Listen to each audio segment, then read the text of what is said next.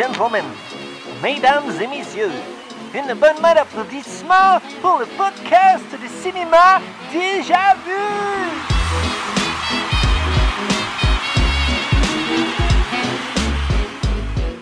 Bonjour tout le monde, bienvenue à Déjà Vu. Euh, Aujourd'hui, on est seulement deux, on est moi et Simon. Simon, ça va?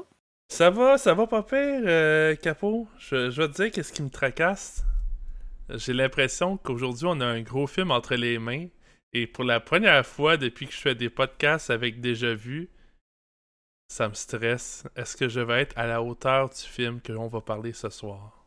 Bonne question. Moi, je pense qu'on est... Euh, je pense qu'on est les deux euh, personnes. euh, on est deux personnes aptes à parler de ce film-là. J'ai vraiment l'impression que, en tout cas, de- depuis que je te connais, moi j'ai l'impression que euh, t'es es quand même bon pour traiter de ce genre de film-là, puis de, de bien t'exprimer. Puis je m'attends à ce que tu, euh, tu partes sur des, euh, des, des longs monologues. Fait que, j'ai- en tout cas, j'ai- bien hâte de t'entendre. Ça commence maintenant. Non, mais. Ouais, c'est ça. J'ai hâte de t'entendre, mais euh, fait que ça va. Moi aussi, ça va. euh, si tu me l'as pas demandé, Ouais, je m'excuse. Comment ça va, Capot? Ça va super bien. Il Juste, euh, il fait gris aujourd'hui, c'est plate. C'est un petit peu démoralisant. Puis j'ai comme, tu sais, je, je sais pas si je l'ai déjà dit. Je pense que oui là, mais j'ai commencé à courir cet été, puis je cours mettons trois fois par semaine. Euh, puis là, depuis comme une semaine, j'ai une douleur euh, à l'aine. Puis ça m'empêche un peu de courir parce que je suis comme, si j'y vais, j'empire mon cas. Puis, je- je- tu sais, je risque de plus pouvoir aller courir pendant deux semaines. Fait que là, j'aime mieux, genre, y aller tranquillement, mais là, je cours moins, puis je suis comme déçu de moi-même parce que mon objectif, c'était vraiment d'y aller souvent. Bref, je m'attendrai Ouais. pas là-dessus. On est à Moi, podcast de cinéma. Problème de jambe, je, je compatis 100%. ouais, c'est ça. Anecdote, là, tu sais, mon genou, là, qui est pété depuis des mois, là, selon mon physio, possiblement que mon prochain rendez-vous sera le dernier. Parce qu'après ça, on va m'amputer. non, mais... non, c'est ça. Mais je pensais que c'était. plus- J'imaginais de quoi de plus terrible que ça encore. Genre, prochain rendez-vous, c'est mon dernier parce qu'après ça, ben, je vais mourir. non, non, ben, Malheureusement. pour de vrai, c'est que la guérison, des fois, ça prend du temps, mais euh, on, on réussit à en en venir à bout. Fait que, euh, lâchez pas. Si vous avez des problèmes comme Capot avec, euh, avec une jambe ou un problème avec votre course, prenez le temps de vous guérir, puis ça va revenir. Vous pouvez aller euh, retourner courir euh, librement. Avoir des problèmes de course. Sincèrement, tu sais, j'ai- j'aime pas assez la course pour que ça me déprime réellement, là, tu sais, genre, à, à quelque part, je suis un peu content de pouvoir ne pas aller courir, mettons, là, mais Quand t'as une semi-excuse pour dire Ah, non, j'ai mal à la haine dans ce moment. c'est ça. Bon, Simon, Yes. Aujourd'hui, on parle d'un western. Parmi Euh, Est-ce que c'est un western? Euh, c'est questionnable, mais oui, oui, dans, les dé- dans la tu m'as fait peur pendant une seconde. J'étais comme Chris, j'ai-tu écouté le bon film? Là?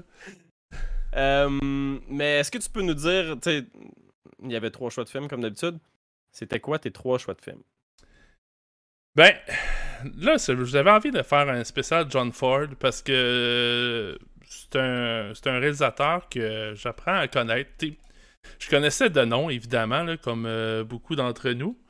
Euh, mais j'avais jamais vraiment tant exploré euh, ces films. Puis j'avais envie de, de le faire, principalement parce que dernièrement, euh, deux choses. J'ai commencé à écouter du- des films d'Akira Kurosawa, qu'on a couvert euh, Seven Samurai, entre autres, euh, au podcast. Euh, J'ai aussi écouté The Last Fortress, euh, un des films qui a inspiré Star Wars, euh, entre autres. Ben, George Lucas, plus que Star Wars, mais... Euh, puis aussi le fait qu'on a traité de, Star Wars, ça m'a ramené aussi au cinéma de John Ford. Fait que euh, c'est deux, euh, deux réalisateurs qui ont été grandement influencés par, euh, par ce, cet homme. Je sais pas en quelle année il est mort aujourd'hui. Il est assez vieux. Il a fait comme au-dessus de 150 films en carrière. Fait que c'est vraiment un monument là, du, euh, cinéma américain. Puis euh, début de. Il, a- a fait ses films principalement, je pense, euh, dans la première moitié du, du 20e siècle. Fait que c'est quand même une époque charnière pour le de cinéma.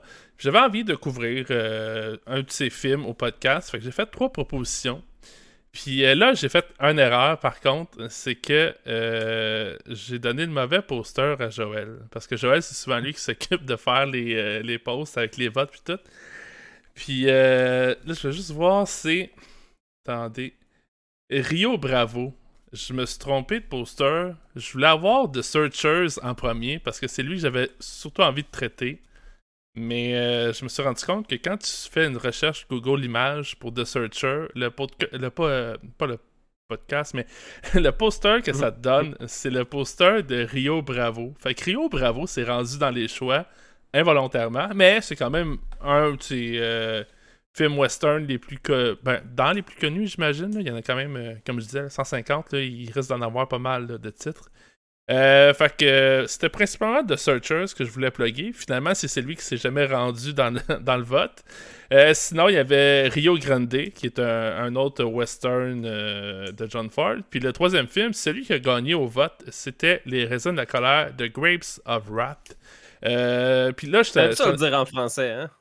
Oh, les raisins, les raisins de la colère. c'est quand même drôle à dire.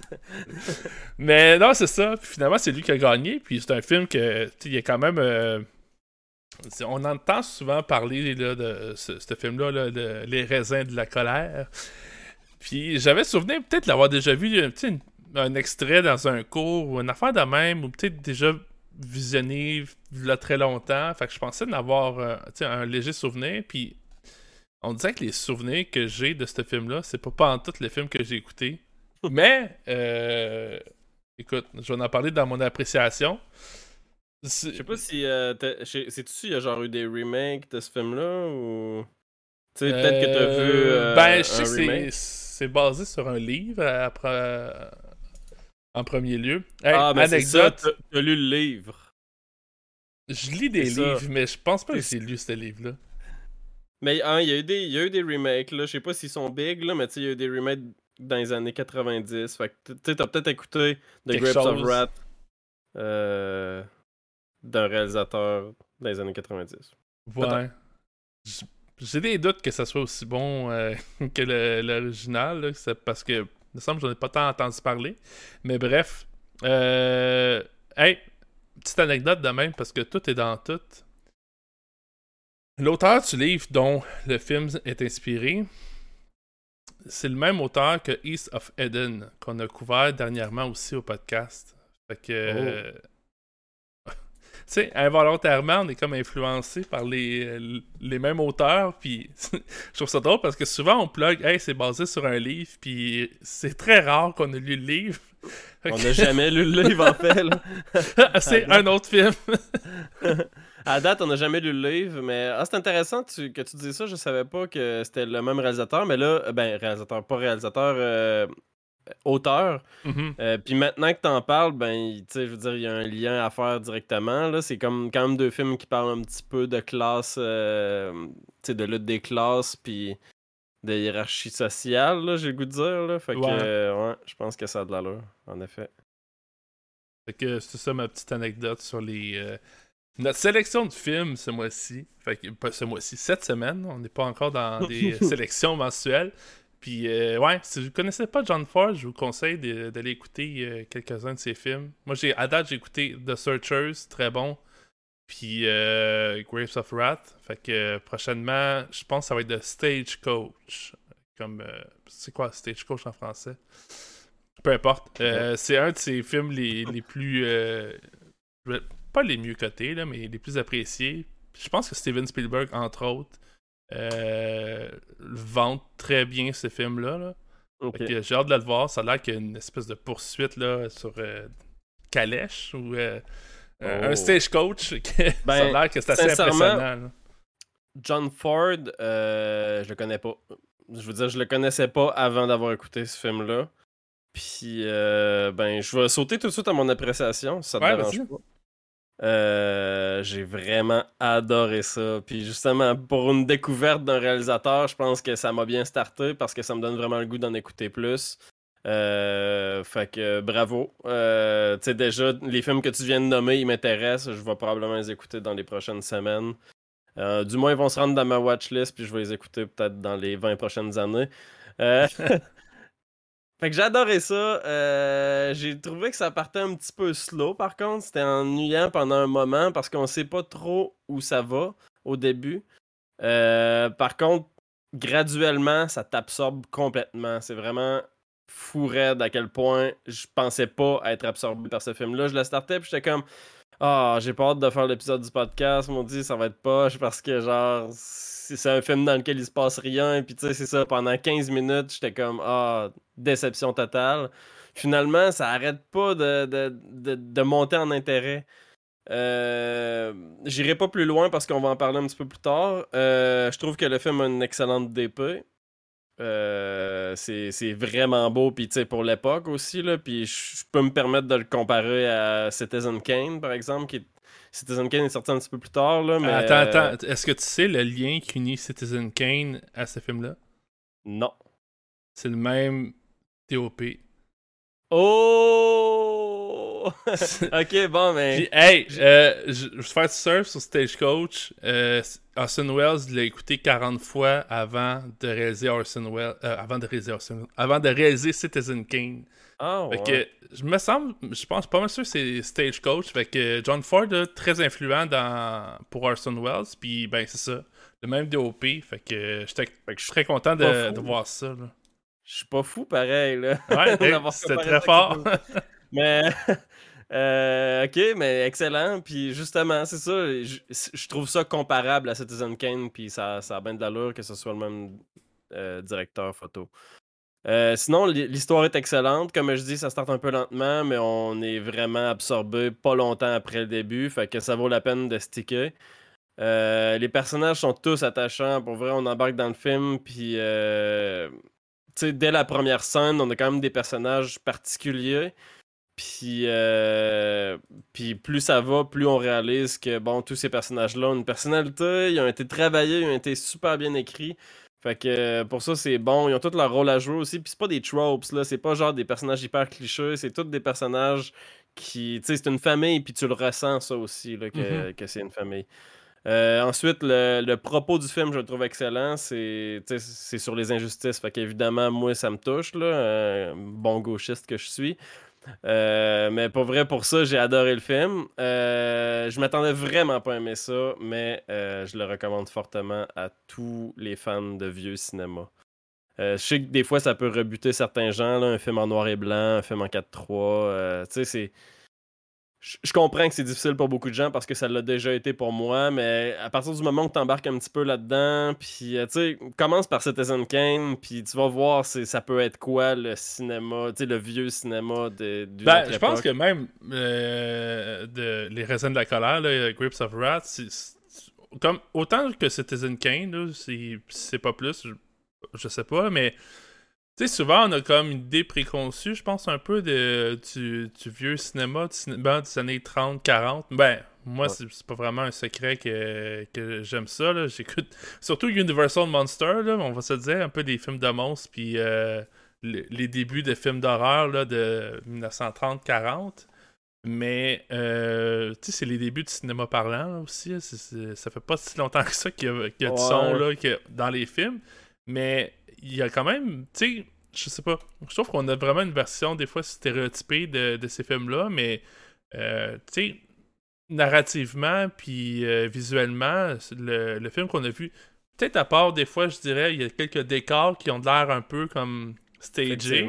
Mais à part ça, tu sais, c'est super. Ben, je veux pas dire crédible, parce que ça n'a pas besoin d'être crédible, mais tu sais, c'est pas. Euh, c'est pas genre complètement champ gauche. Là, c'est, assez très proche du cinéma qu'on connaît. Fait que essayez-le. Peut-être des fois avec des, grands films, ça peut donner peut-être une porte d'accès un peu plus euh, un peu plus facile. Fait que.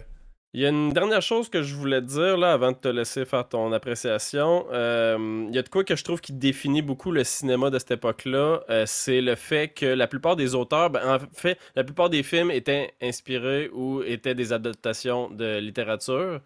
Puis ça se voit vraiment beaucoup. Là, un auteur de livre, c'est bien meilleur pour écrire une histoire que, je sais pas, n'importe qui qui s'est pratiqué à écrire une histoire de film. Puis je pense qu'aujourd'hui, on le voit, on voit plus souvent ça, genre des gens qui ont jamais écrit de livre, mais qui se mettent à écrire des, des films. Puis tu sais, c'est sûr que il y en a des bons, là, mais quand, quand, tu tombes sur un livre déjà écrit qui a déjà aussi euh, eu l'épreuve du public, là, un petit peu, là, mm-hmm. c'est un livre nécessairement qui a eu un certain succès. Euh, ben, nécessairement, là, l'histoire, tu sais que, que, ça va marcher. Fait qu'au niveau de l'histoire, c'est safe. Puis là, après ça, ben, t'as l'aspect cinématographie qui embarque. Puis là, c'est sûr que ça dépend du réalisateur. Mais j'ai vraiment envie de dire que les films de cette époque-là ont des histoires généralement beaucoup mieux écrites que les films d'aujourd'hui. Je parle vraiment en généralité, là, parce que je veux pas dire que les films d'aujourd'hui sont tous mal écrits. C'est que je trouve qu'à cette époque-là, il y a de quoi qui définit beaucoup les films, c'est que l'écriture est vraiment bonne. Mm Ah, je suis d'accord là-dessus. Tu peux y aller avec ton appréciation. Yes, ok. Euh, ben, euh, dans le fond, euh, t'as énuméré pas mal des trucs que j'ai apprécié aussi du film.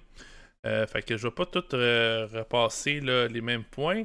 Je sais, on, a eu François, euh, euh, notre, prof de cinéma, là, au dernier épisode, puis euh, il avait dit justement à la fin de l'épisode, John, Ford puis Orson Welles, c'est dans ses top réalisateurs, puis on faisait de la blague, il y avait des étoiles dans les yeux, puis tout, puis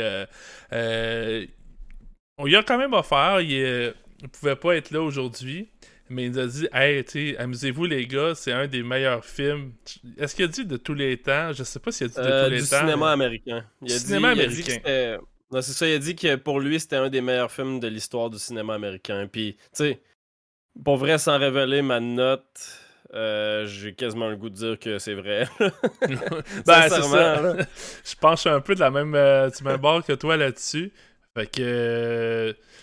Ouais, je pense que c'est un très bon film. C'est un film, euh, si vous êtes cinéphile, vous devez au moins mettre ça une fois dans, dans votre vie, là, avoir écouté euh, Grips of Wrath. Puis autant son influence sur tout ce qui a été après, mais comment je trouve que c'est une œuvre qui survit à l'épreuve du temps. Il y en a qui sont encore pertinentes plus tard, il y en a qui sont encore bonnes plus tard, mais euh, ce film-là, c'est quoi? C'est 1940, je me souviens pas exactement. Euh, ben, c'est tellement. C'est, pour vrai, c'est tellement original. Puis c'est ça, c'est, surprenant d'écouter un film des années 40 puis de faire j'ai jamais vu cette histoire-là, tu sais. J'ai jamais, j'ai jamais vu de quoi qui ressemblait à ça. C'est, vraiment unique. Puis c'est ça qui fait que je trouve que ça vieillit bien. C'est que c'est, c'est ça, t'as jamais vu ça autre part. Puis tu vois pas ça aujourd'hui des films du genre. Là. Non, puis ça, même 82 euh, ans plus tard, le, film est encore euh, pertinent. Son, son, propos, il est pertinent. c'est pas tout le temps vrai avec euh, des trucs mhm. sociaux qui datent de comme quasiment plus proche d'un siècle que de, que de 50 ans, on s'entend. c'est clair. Allez voir ça. puis si vous l'avez pas. Attends, non, c'est vraiment faire une prémisse. J'allais tomber en mode spoiler tout de suite. Là. J'avais hâte de commencer à parler. Est-ce que tu as une prémisse? Est-ce que tu veux que je la fasse? Ah, vas-y, vas-y. Je sais pas. Euh, dans le fond, la prémisse, là, c'est un... le film commence avec le personnage de Tom Jode. J'essaie de le prononcer comme il faut, c'est J-O-A-D. Euh, il vient de sortir de prison, puis il fait tu, fait tu pousses pour avoir un lift pour tourner voir euh, ben, la ferme familiale d'où est-ce qu'il vient. Euh, puis il va rencontrer en chemin un personnage quand même important dans l'histoire. C'est le même, je pense que c'est le prêtre, si on peut dire. Et le prêtre, c'est ouais, un preacher. Un preacher, fait que preacher, c'est comme un prêtre ou? Oui, ben c'est un genre de prêtre là, on, on imagine un preacher comme étant les prêtres euh, qui, qui crient là, devant les, les fans, les j'ai goût de dire fanatiques là, mais J'ai goût de dire fanatique, mais tu sais, les, les, euh, les, pratiquants un peu là, qui sont là à l'église, là, mais tu sais, c'est ça, c'est pas genre l'église classique comme on a euh, ici au Québec avec un curé qui parle devant tout le monde. C'est quelqu'un qui crie puis qui est comme genre. Qui, qui, tient la Bible dans une main puis qui crie genre les, les, les, passages de la Bible. Très loquace, puis. J'ai le terme aux fidèles. c'est pas des fanatiques, ah, c'est des fidèles. ouais, c'est un peu moins péjoratif. ouais, c'est ça. Mais bref, euh, ce fameux preacher-là, euh, il se rend compte ben, qu'ils se connaissent, que c'est le preacher qui, a, qui a baptisé euh, qui a baptisé le personnage de Tom. Euh, puis, tu sais, il va aussi apprendre qu'il a comme perdu la foi un peu à cause de ses mauvaises conduites. C'était quelqu'un qui avait des, des, pensées croches et qui a remis en cause un peu la, religion. Fait que déjà là, en 1940, euh, tu vois que le film, ça prend comme 5 minutes, puis on t'embarque déjà là-dedans. Fait que tu vois que le film, euh, quand même assez moderne comme take. Mais bref, ils vont faire le, bout de chemin ensemble, puis de retour à la ferme familiale, il n'y a plus personne. Puis il y a un voisin qui va apprendre à Tom que sa famille a abandonné les lieux. Dans le fond, ce qui est arrivé, c'est qu'il y a eu des graves problèmes. Puis là, on embarque un peu dans le socio-historique, mais aux États-Unis, euh, je me souviens pas, je pense que c'est en Oklahoma que ça se déroule, là, le... ben, pas où que ça se déroule, mais d'où ce que le personnage vient. Puis à cette époque-là, il y avait euh, des espèces de on a parlé un peu sur le film avec euh, sur le biopic de John Cash. Il y avait des programmes sociaux pour donner des, terres à, euh, des, des, paysans, disons-le. Puis euh, le problème, c'est qu'il y a eu une espèce de manquement au niveau agriculture, puis il y a eu des graves problèmes de sécheresse.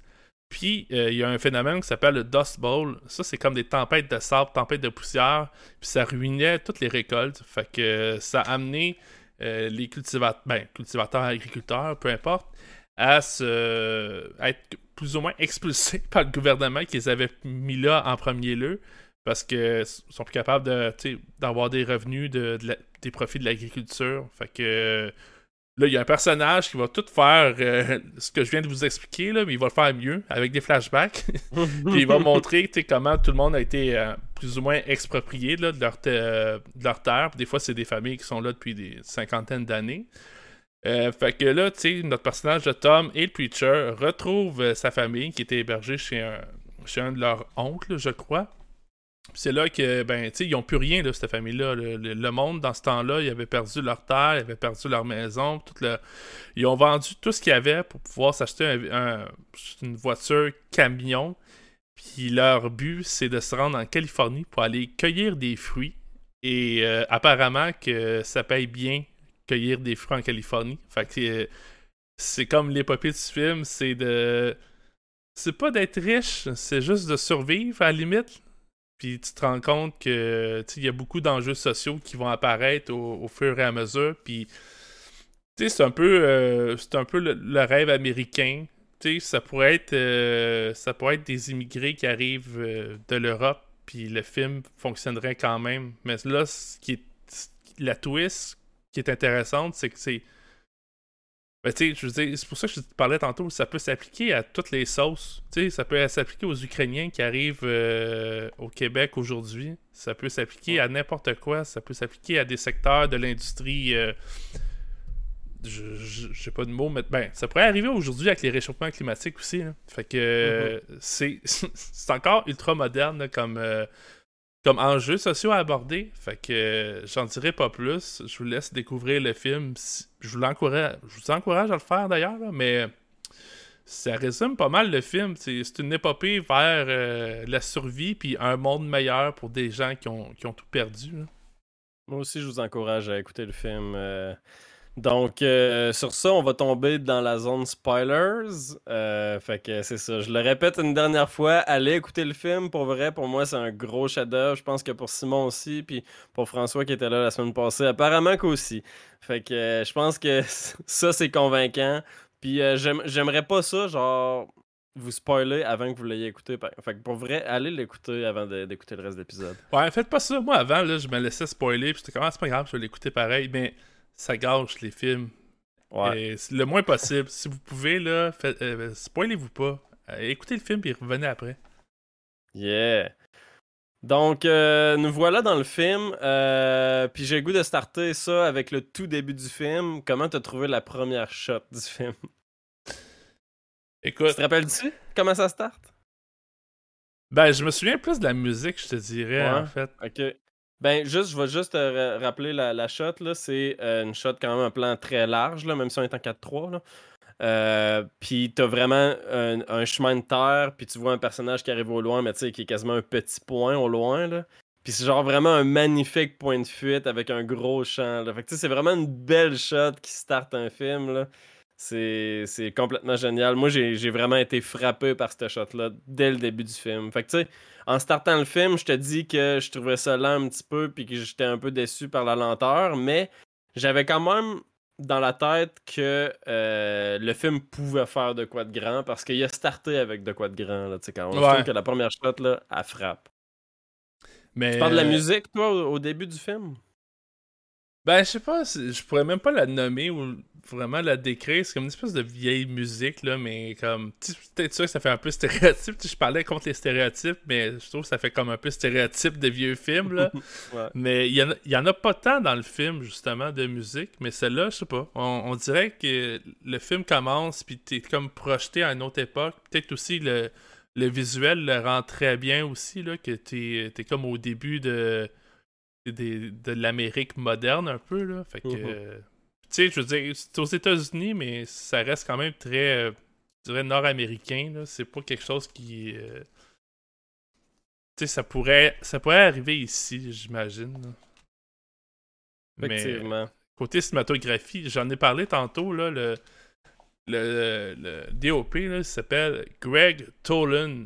Puis, euh, dans le fond, ben, c'est ça, comme je disais, c'est c'est lui aussi qui est responsable de Citizen Kane, entre autres.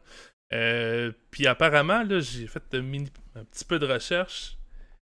Il y a des gens qui Mais affirment pour vrai, ce gars-là, pour, euh, pour l'époque, est extrêmement audacieux. là. C'est fou raide. Là. Puis tu sais, j- Citizen Kane est reconnu pour ses shots qui, est- qui sont en avance sur leur temps. Là. Je pense vraiment rapidement. Euh, puis je pense que je l'ai déjà parlé, j'en ai déjà parlé dans un autre épisode du podcast, là, mais il y a une shot dans Citizen Kane vers la fin du film, sans spoiler, qui est, euh, on dirait un drone. C'est fou, là. On est dans les années 40, là, à la fin des années 40, puis il y a une shot qui rappelle une shot de drone. sais, comment tu fais ça à cette époque-là? Ouais, mais c'est ça. Ce que, ce que j'allais dire, c'est que euh, apparemment, euh, Greg Tolan, de son nom, euh, il aurait quand même euh, donné des sérieux coups de main, des sérieux euh, trucs à Orson Welles pour la réalisation de, de Citizen Kane. Entre autres aussi que ça a l'air qu'il voulait travailler avec Orson Welles parce qu'il a dit Tu sais pas comment faire des films, fait que tu sais pas qu'est-ce qui est impossible à faire Mhm. ce genre d'artiste-là, moi je trouve ça cool. Des gens qui sont comme, hey, tu sais pas qu'est-ce qui est pas possible de faire, fait que tu je peux avoir carte blanche pour faire euh, essayer n'importe quoi. Puis Ah, c'est fou, là. il faut aussi mettre en contexte, là, si vous écoutez le film, puis tu sais, le, le DOP est vraiment. La photographie est superbe, mais il faut aussi comme garder en tête que, euh, tu sais, le contexte de- sur un studio, là, c'était très différent là, au début du. euh, ben là, début du siècle. C'est pas tant le début du siècle, mais quasiment, là. C'est comme 1940, là, mais. Sais, tout ce qui est éclairage, là. c'est- Hein? C'était pas pareil. Pour vrai, puis l'éclairage dans ce film-là, puis justement, j'avais le goût d'aller direct dans, cette, dans, dans l'éclairage. Il y a une shot euh, du Preacher à un moment où, euh, tu sais, euh, juste avant, finalement, spoiler, mais on est déjà dans son spoiler, juste avant que le Preacher se fasse tuer, il rencontre Jode dans une espèce de petite cabane. Puis, euh, non, c'est dans une tente. Puis, euh, il y a comme un rayon de lumière qui frappe. Puis, à chaque fois que le preacher parle, il s'avance la face dans un rayon de lumière. Puis, la lumière est juste sur ses yeux. Puis ça, j'ai trouvé ça malade parce que c'est super calculé, là, genre le mouvement, puis la lumière est exactement à bonne place, puis c'est pas, ça éclaire pas son visage au complet, là, ça éclaire vraiment juste ses yeux. Fait que tu sais, c'est vraiment genre un éclairage pointé à un endroit spécifique, puis juste ça, j'ai trouvé ça génial, mais ça en dit long sur à quel point l'éclairage est malade dans ce film-là, c'est, top notch. Ouais, sérieux, c'est vraiment solide. Puis il y avait comme euh, une citation de John Ford, je me trompe pas si ça vient de lui, ou peut-être le DOP, peu importe. Ça disait, tu sais, tout le monde dit, hey, c'est vraiment, vraiment beau les images de, du film Grapes of Wrath, mais il était comme, ouais, mais tu sais, pourtant, on n'a rien filmé de beau. Tu sais, souvent, c'est des trucs comme, euh, tu sais, des. euh, pas des taudis, mais c'est quasiment des favelas, comme il y a au Brésil, mais comme de, de, de travailleurs euh, agricoles américains. là. Mais c'est ça, tu sais, il n'y a, y a pas de beaux paysages parce que, tu sais, il y a d'autres, mettons, The Searchers, si je peux comparer à un autre film de John Ford, là. Ça, c'est dans le désert, puis comme de fait, j'ai oublié le nom de la place parce que je veux en parler, mais euh, il y a une place aussi dans typique là, des films de western, puis c'est des grosses. Euh, c'est pas des montagnes, mais c'est des espèces de gros monticules verticaux là, de. Je sais pas comment t'appelles ça. Là. C'est comme des grosses collines, mais. Euh, ben, est-ce que tu parles de Monument Valley, là, que c'est comme des... Exactement. Monument Valley. C'est des espèces de, de buttes avec, sur le dessus, ça a l'air d'une plaine un peu, parce que c'est droit dessus. Exact. ça fait C'est rectangulaire, finalement. Ben, c'est ça, dans Searchers, t'as de, des, des décors de Monument Valley. Fait que c'est grandiose, c'est spectaculaire à voir. Mais euh, of Wrath, t'as pas, pas ça. T'as pas des beaux décors, t'as pas des belles choses à voir. C'est souvent tu monde très pauvre qui habite dans des, des, espèces de, mettons, quartiers ouvriers, mais tu vraiment rudimentaires. Là. Fait que c'est ça, ça que je trouvais intéressant de la quote, c'est que c'est vrai qu'ils ont fait beau avec du très. Mm. Là, je parle pas des, gens, là, je parle vraiment des situations dans lesquelles ils évoluent, dans, dans ce qui, grand, qui grandissent comme euh, conditions de vie, si on peut dire. Fait que.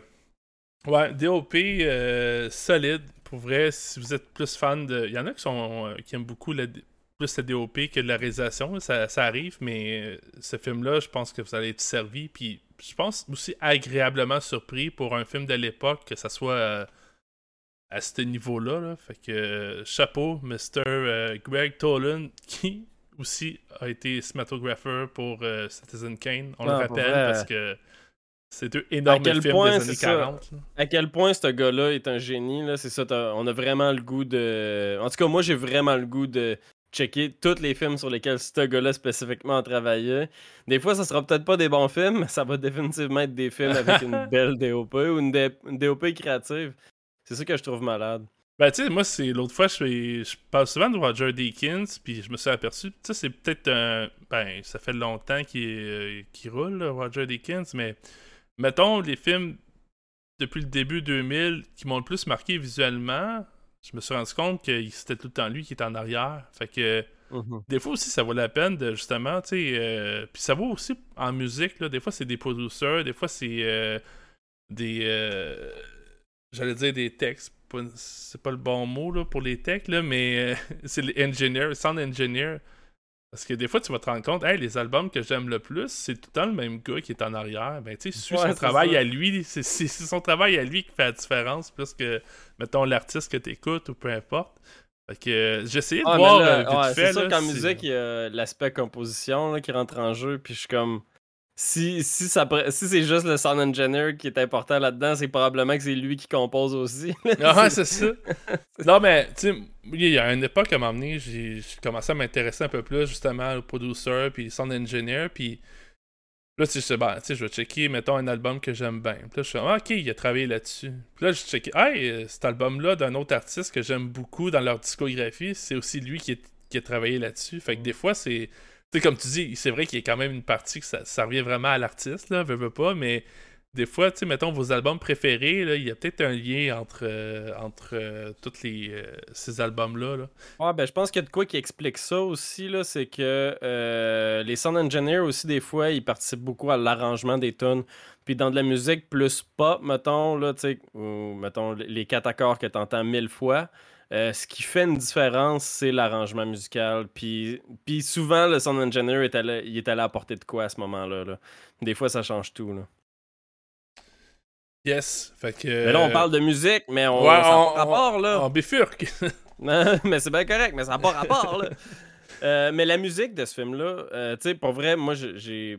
Tu sais, oui, je l'adorais, puis il y a même une tune en particulier de The Red River Valley là, qui joue à un moment donné, où il y a un petit party puis tout là. Puis ça c'est genre une tune qui pogne dans la tête solide là, j'ai trouvé vraiment bonne. Il y a des moments aussi où les personnages chantent là, mais sinon pour la musique en général, j'ai pas été marqué. La musique était bonne, mais il y a rien qui a comme fait waouh. Quelle bonne musique. T'as-tu été touché par la musique en général? Ou tu tu m'as parlé du tout début du film Ouais, un peu ça c'est un peu comme tu pendant l'espèce de il y a un générique puis euh, tu sais Comment on appelle ça? Je perds mes mots. Mais euh, tu as comme une espèce de résumé de la situation là, pour, avant que ça, le film commence pour te situer un peu dans, le temps puis le contexte de, où ce que les, euh, les personnages évoluent. Puis t'as la petite musique en arrière pendant ce- cette espèce de générique-là. Ça fait très. euh, je pense que c'est à cause le, le côté technique de l'époque. Tu sais, on n'était pas rendu à avoir, euh, comme dans Star Wars, là, une espèce de menu déroulant, là. Tu sais, Ouais. mais. euh, ça, ça m'a. Je sais pas, je, je retiens surtout des souvenirs de la musique pendant ces, ce bout-là. Puis euh, Red River, que t'as parlé aussi. Mais euh, sinon, euh, je sais pas. Je me demande même, si- est-ce qu'il y en a vraiment de la musique dans le film? Ou à part les Ouais, quelques là, moments qu'on a nommés, je, je sais même pas s'il y en a. C'est ça, je suis en train de me le demander aussi, là, finalement, en en parlant. Y a-tu tant de la musique là-dedans? Tu sais, c'est ça, il y a euh, de la musique qui joue dans un party, tu sais, de la musique, justement, qui est diégétique, qui est dans le film. Euh, mais je, me rappelle pas avoir entendu de musique extra-diégétique dans ce film-là. Bref. Mais peut-être qu'elle m'a juste pas marqué parce qu'elle su, elle su- faisait juste appuyer l'action, puis c'était pas de la musique euh, épique, là, qui te... qui te Non, c'est ça. C'est très folk, traditionnel de. Ouais. Euh, tu sais, mettons, début, euh, début des années 1900. Là. Mhm. On se trouve aussi comme. euh, tu sais, c'était une époque. euh, tu sais, on est avant, on parlait d'Elvis. C'était avant Elvis, avant Johnny Cash. Il y avait un petit peu de country dans ces musiques-là, mais. Dans ces musiques-là. Dans ces euh, communautés-là, mais pas trop. Tu sais, ce qu'on a entendu, mettons, Red River, mais tu sais, c'est- c'est le style de l'époque. C'est très, très folk, très.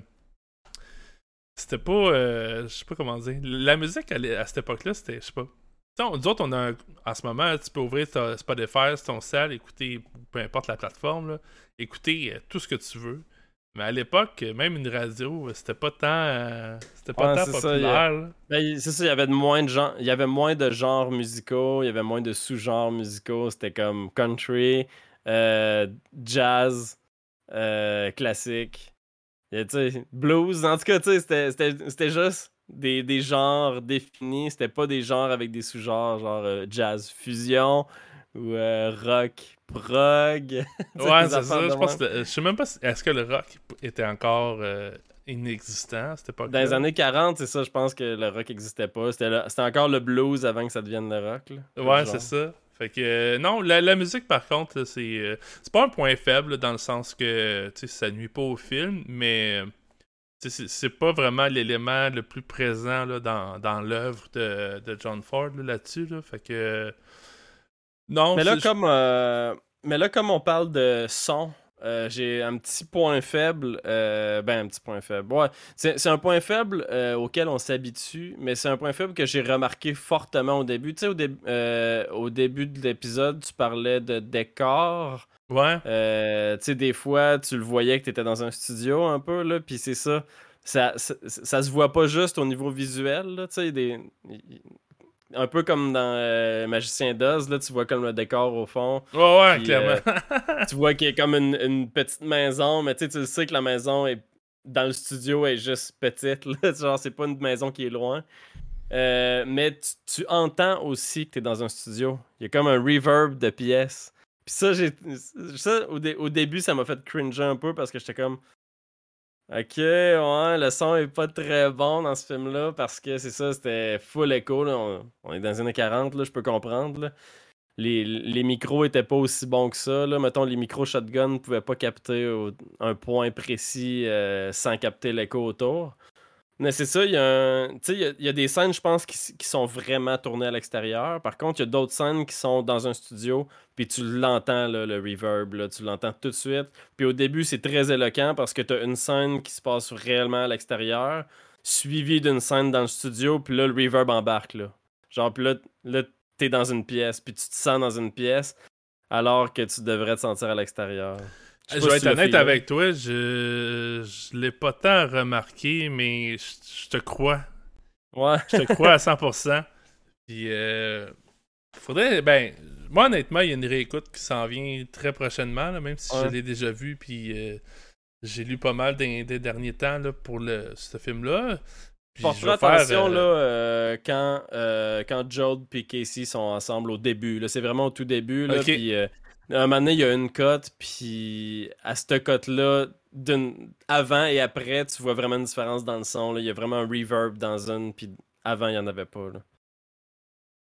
Alright. Je, ben, je, je prêtais attention avec ma réécoute. Là, j'ai. euh, je sais pas si on, on est peut-être un peu plus dans, dans la cinématographie, la musique. Est-ce que t'as. Euh, T'avais d'autres choses à dire là-dessus? J'aurais envie qu'on on enchaîne sur peut-être un autre point parce que je pense qu'il y, a des- il y a des points euh, très. euh, pas Ouais. politiques, mais social là, que j'a- j'aurais quand même aimé aborder dans le film. Puis, Ouais, euh, ben je pense que c'était mon seul point technique. euh, mon seul point faible technique, c'était ça, là, le son qu'on fait dans le studio. Par contre, comme j'ai dit, on, euh, on s'y habitue rapidement. Là, on le voit plus après deux scènes. là. fait qu'on on, on l'a oublié. Là. Bon. Fait que là, on va tomber en mode. En mode ultra spoiler. en mode socialiste. non, mais on- j'en ai parlé un peu pendant la prémisse parce que c'est- dur de pas évoquer euh, tous ces enjeux-là. Puis, euh, ben, tu, l'as dit aussi pendant euh, le début de l'épisode, c'est des, des sujets qui, euh, qui viennent te chercher personnellement. C'est des trucs, mettons, tu as dit de, de gauchiste, mais euh, je pense que ça dépasse, tu sais, comme le gauche ou droite. Je pense que ça vient rejoindre à peu près euh, n'importe qui, j'ai l'impression. Fait que euh, j'ai envie de t'entendre sur tu sais, comment qu'est-ce que t'as pensé de de ces takes-là très social, très on va le dire.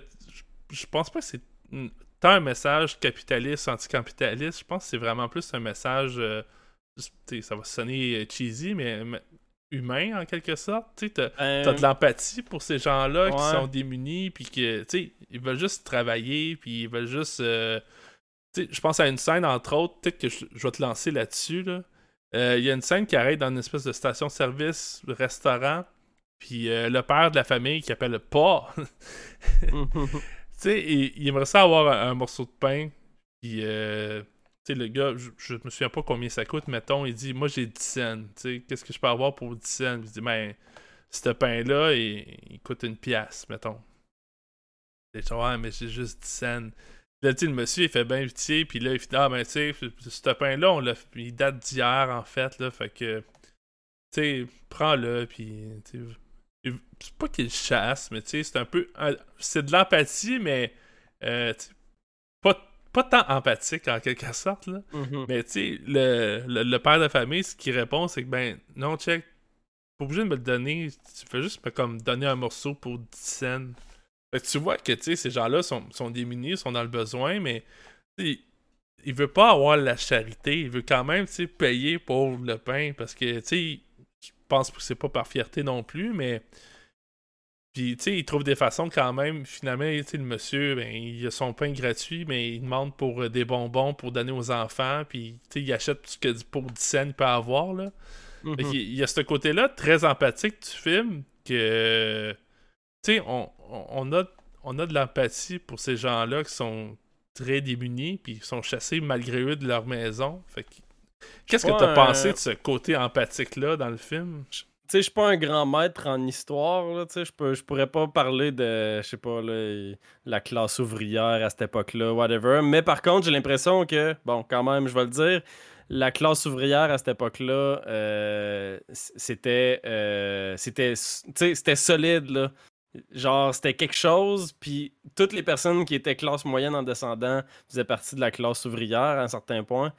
Fait que euh, j'ai l'impression qu'il y a beaucoup de ça dans le. Moi, moi je pense, euh, tu dis qu'il n'y a pas vraiment de, de, de- d'idéologie par- euh, dans le film.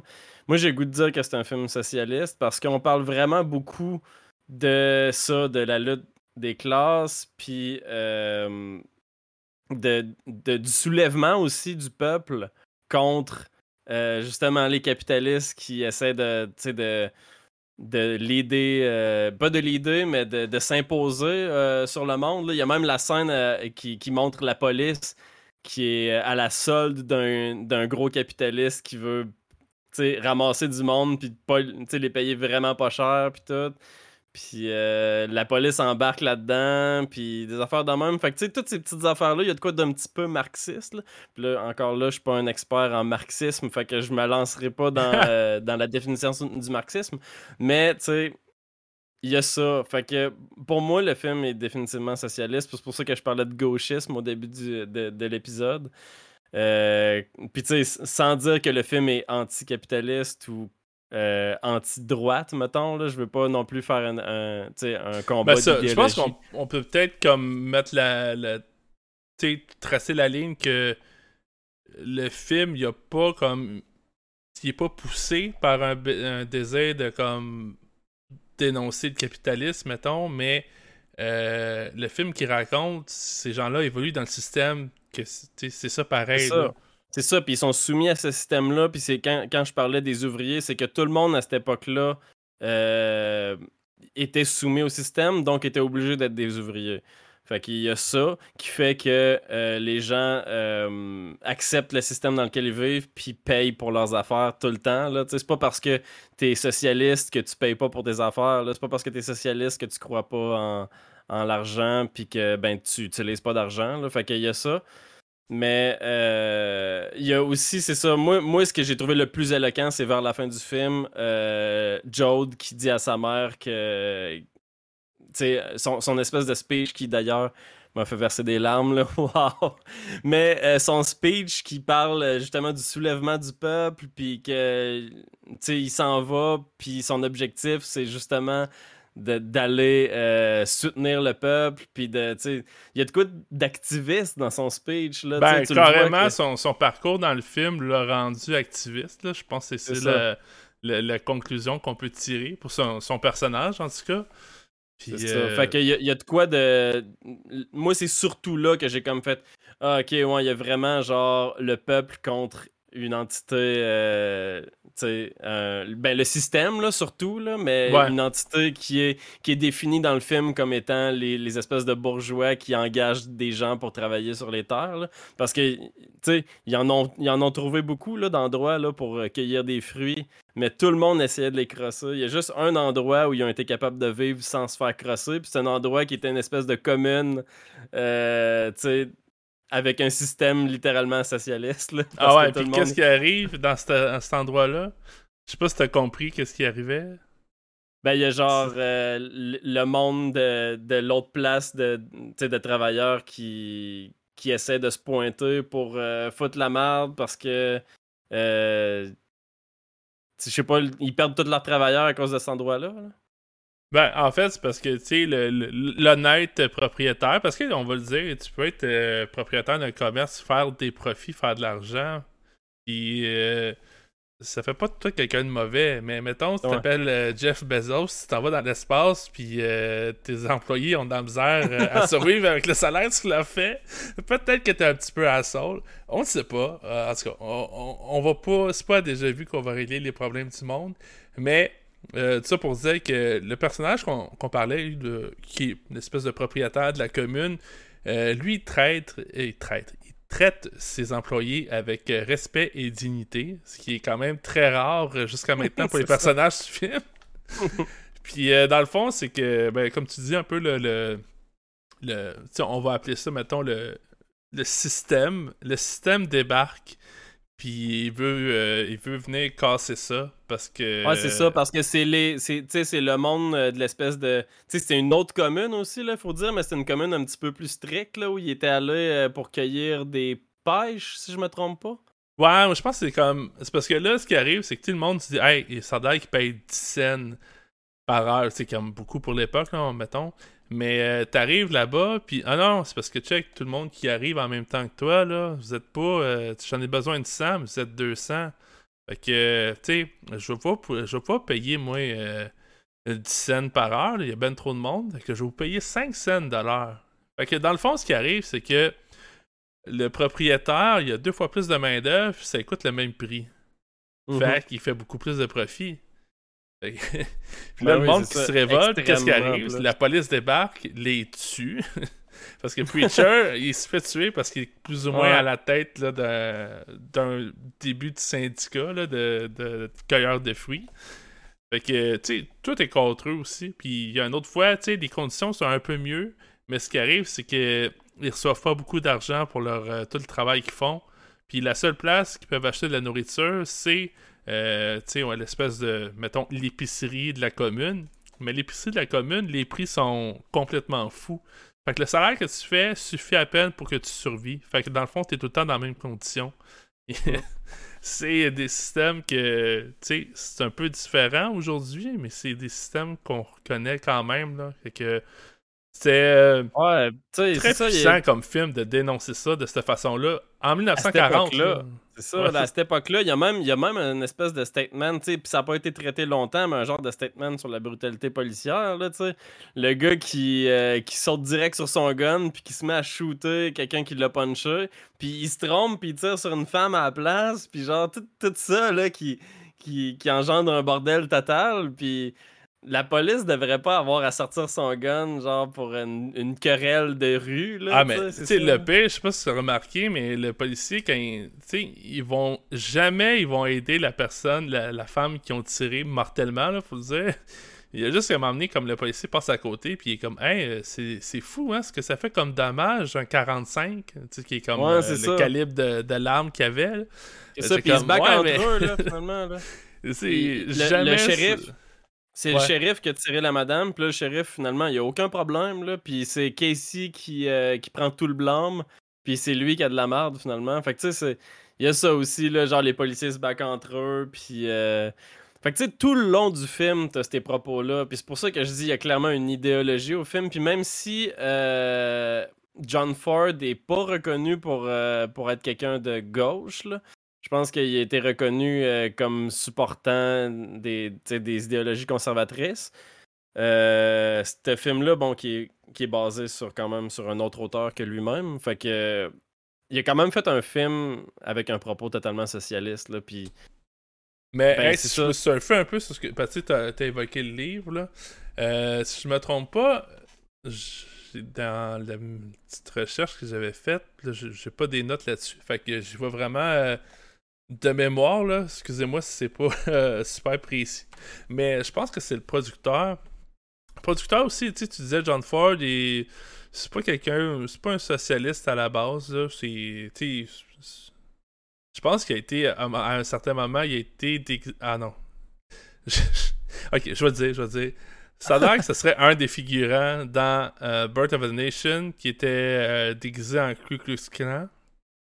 Ok. Fait que j'ai jamais j'ai jamais lu ou entendu comme quoi il était euh, associé à part le fait d'avoir été dans un film avec un costume euh, associé de près ou de loin à, à ce groupe là mais je sais qu'il est comme quelqu'un tu te dis un peu plus conservateur il était pas réputé pour ses, euh, ses, takes socialistes mettons. Mais ça, exact. le producteur aussi ça a l'air que c'était un autre qui était lui par exemple qui a pas de anecdote avec le, Ku Klux Klan, heureusement. Mais euh, ça a l'air qu'il était comme quelqu'un un petit peu plus euh, conservateur aussi. Mais pourtant, quand ils ont lu le livre, euh, ils voulaient en faire un film. Tu sais, souvent, tout aurait porté à croire que ces gens-là n'auraient pas voulu adapter un film comme quand même gauchiste, comme tu dis. Mm-hmm. Mais ils l'ont quand même fait, puis je trouve qu'ils l'ont fait d'un bon angle, tu sais, c'est pas... Ben euh, ils l'ont pas pris, tu... Euh, ok, mais check, conservateur, mais là, je défends quand même... Euh, non, non, ils l'ont pas, ils l'ont pas dilué dans leur propre idéologie, puis c'est ça que je trouve nice, c'est que je pense qu'ils ont réussi à faire fi de leur propre idéologie. En tout cas, tu sais, je sais pas, je veux pas leur prêter non plus une idéologie, parce que je sais pas vraiment, là, il y, a un passage sur Wikipédia qui dit que John Ford a déjà eu des rapprochements avec les conservateurs, les, partis, ou du moins l'idéologie conservatrice aux États-Unis, mais il n'y a rien qui confirme ça. Fait que je veux pas lui prêter d'intention non plus. Il a fait, il a fait ce film-là euh, qui a un message très socialiste. Euh, puis il l'a fait sans, sans, diluer son, sans diluer le propos du tout. Il l'a fait à 100% avec le propos euh, socialiste. Puis ça, ben, bravo. Ben, je le salue pour ça. Je trouve ça vraiment nice qui, qui a fait ça, là, qui a fait fi, peut-être de sa propre idéologie ou peut-être qu'il était socialiste aussi, puis on ne sait pas. Ah, il cachait, puis euh, je pas le dire. Mais sinon, si je peux surfer encore un peu sur le livre, là, euh, sans surprise, le livre a été banni à plusieurs endroits aux États-Unis. Euh, puis là, je vous rappelle que j'ai pas des notes exactes, là, je le fais de mémoire, mais je pense qu'entre autres, en Oklahoma, où la famille provient, dans le fond, parce que ça, ça donnait une mauvaise image de, de l'état de Oklahoma, c'est. C'est un État, Oklahoma. Euh. eh, bonne question, mais je pense que oui. ah, il y en a 51. C'est peut-être un de ceux-là. Mais... Ça doit être un des, un des 51. Mais euh, non, c'est ça. Fait qu'il y a certaines places aux États-Unis. Ah, c'est un État. Confirmed par Google. Yes. Fait que euh, c'était un des États qui, qui, ont banni le livre, dans le fond. Puis il y a différentes raisons pourquoi il a été banni. C'était une mauvaise image ça donnait. C'était très, euh, quand même très à gauche là, comme take. Puis euh, ça prenait pas grand chose pour être banni. Là, encore aujourd'hui, je dirais, aux États-Unis, mais particulièrement en 1940. Ben, même avant 1940, en fait.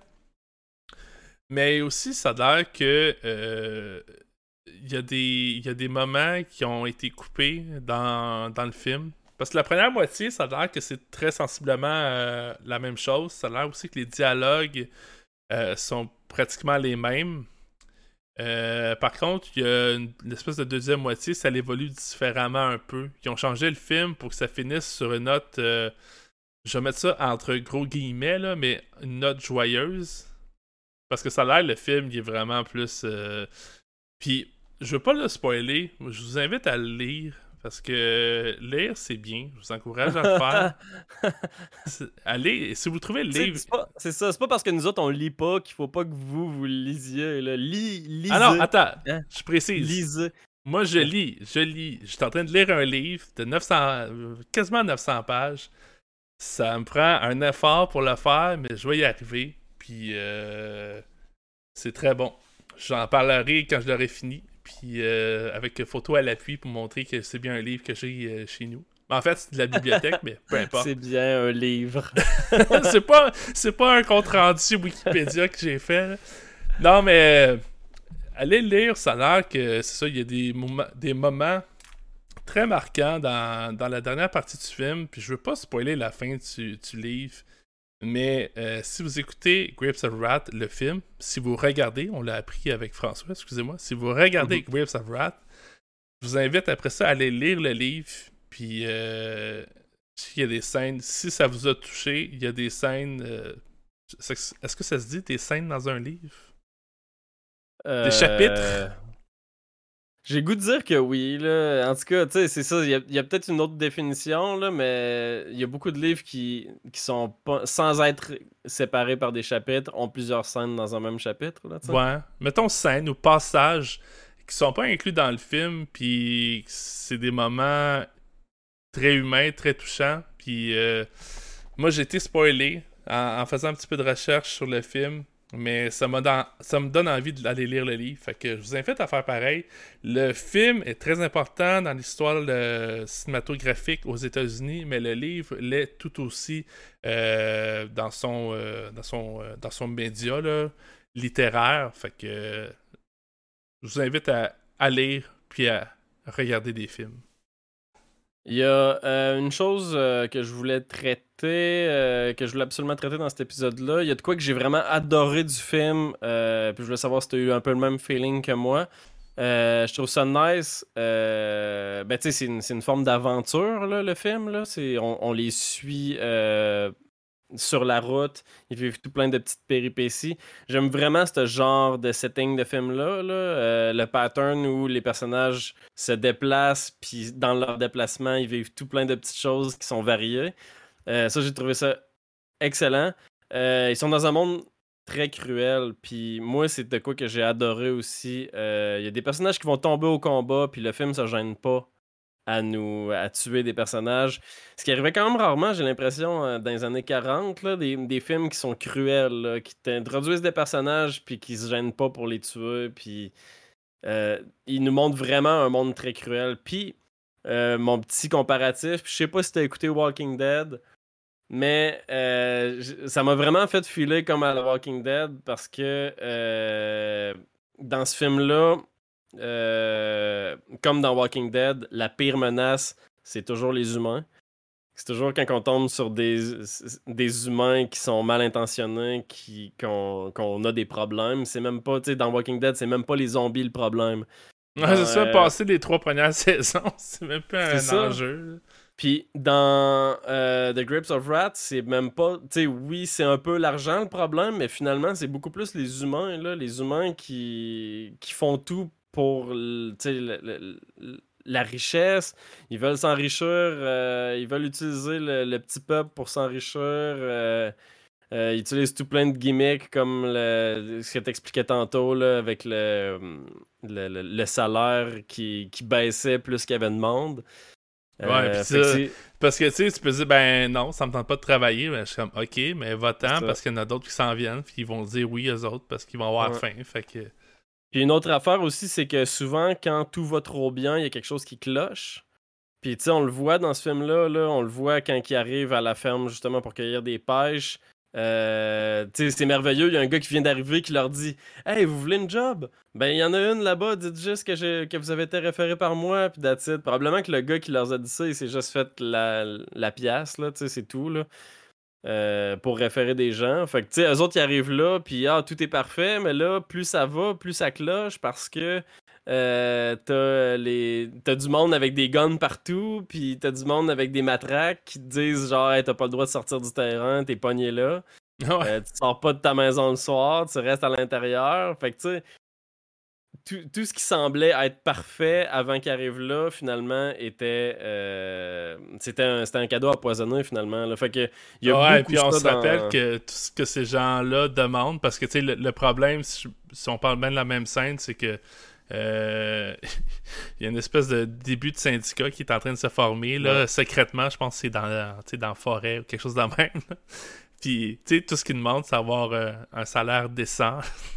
c'est ça, là. tu sais, c'est pas prendre le pouvoir puis euh, gouverner, là, c'est juste euh, c'est ça. d'un peu de dignité. Puis, euh, Fait que c'est ça. Fait qu'il y a- il y, a de quoi de- d'horriblement cruel dans ce monde-là. Puis c'est, tu sais, c'est. C'est peut-être un petit peu extrapolé, mais je sais pas. Moi, j'ai pas vécu dans les années 40, là, mais c'est peut-être un petit peu extrapolé. Puis, oh, je sais pas, le livre, il se passe à quelle époque non plus. là. Ça devait pas être dans les années 40, ça devait être genre 20, 30, je sais pas. Euh, Mais je, ce que je sais du livre, c'est que, euh, si je me trompe pas, l'auteur était euh, irlandais. Puis c'était à l'époque, un peu après la famine qu'il y a eu en. C'est ça, Irlande? Parce que des fois, avec la traduction anglais à français, je me mélange là. Je pense que c'est Mhm. irlandais.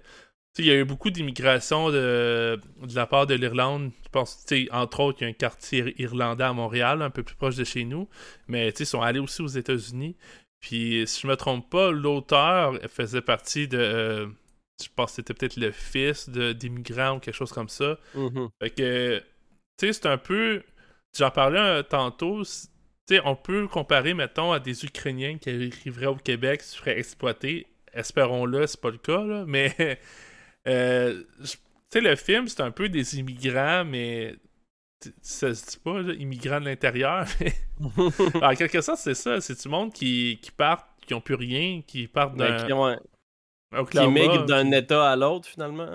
Ouais, non, c'est ça. Fait que euh, je pense que le point d'origine de, de l'auteur pour le livre, c'était comme, un- comme une espèce, c'était un peu le cheminement que eux autres qui ont eu dans sa famille en étant irlandais. Là. Fait que je pense pour ça que ça c'est appliqué, mettons, à une sauce qui est très euh, politique interne d'un pays, mais tu sais, Mhm. dans le fond, c'est l'histoire de n'importe qui qui, euh, qui quitte un endroit vers euh, l'espoir d'un monde meilleur. Là. On appelle ça le American Dream, là, souvent, mais je pense que ça dépasse un peu les Amériques. Là. Il y en a que. Ouais, puis tu sais, euh, dans, dans le film en soi, tu sais, oui, tu parles d'Amer- d'American Dream, mais j'ai pas l'impression que les ouvriers, ce qu'ils recherchent, c'est l'American Dream. Là, même tu le disais un petit peu plus tôt, euh, ils veulent juste survivre, là, finalement. Là. Ouais. L'American Dream, c'est comme devenir riche, là, devenir le bourgeois, finalement. Mais euh, je pense que les ouvriers à cette époque-là, tout ce qu'ils voulaient, c'est survivre. Puis tu le vois que cette, cette petite famille-là, là, qui sont prêts à tout, là, pour faire juste un petit peu d'argent, juste pour pouvoir survivre. Puis tu sais, juste être bien chez eux. Fait que c'est juste Ah ça qu'ils veulent. Là. Hey, Puis- parce mais qu'on ils le répète, là, au début du film, là, ils viennent de tout vendre leur possession pour pouvoir se payer un, véhicule, puis ils partent euh, toute, toute la famille ensemble. Oklahoma Ah, jusqu'en Californie. euh, Fait que je sais pas c'est combien, là, mais c'est long là, comme trajet.